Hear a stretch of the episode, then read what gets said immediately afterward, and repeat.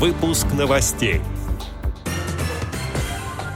Лечить глаукому помогут умные линзы. В Амурской региональной организации ВОЗ стартовал социальный проект «Мы сердцем видим мир земной». Теперь об этом подробнее. В студии Антон Агишев. Здравствуйте. Здравствуйте.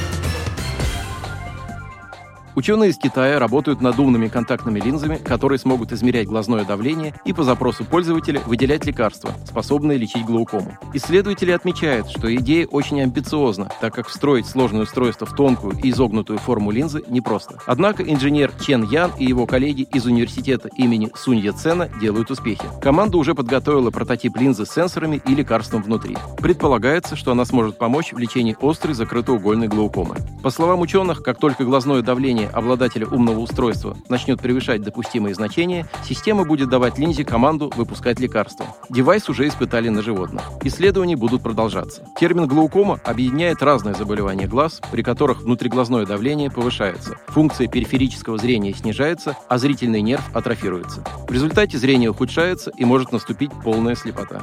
Острая закрытоугольная глаукома развивается из-за расстройства микроциркуляции внутриглазной жидкости и характеризуется интенсивной болью в глазу, снижением зрения, головной болью. Приступ могут спровоцировать, в частности, перевозбуждение, употребление чрезмерного количества жидкости и переохлаждение. Согласно мировой статистике, глаукома является одной из главных причин слепоты.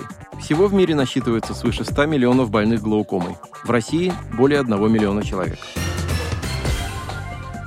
Амурская областная организация ВОЗ начала реализацию проекта «Мы сердцем видим мир земной», который получил поддержку по результатам участия организации в муниципальном конкурсе на право предоставления субсидий из бюджета города Благовещенск. С целью повышения социальной активности людей с нарушением зрения Благовещенской местной организации Амурской ЭРО ВОЗ будет проведен ряд социокультурных мероприятий, в том числе социально-реабилитационный форум «Мухинка-2022» на турбазе Мухинка. В программе также проведение различных конкурсов, викторин и лекция на тему «Роль Луи Брайля в образовании и просвещении слепых». Запланированы культурно-реабилитационные мероприятия, посвященные Международным дням пожилого человека и белой трости.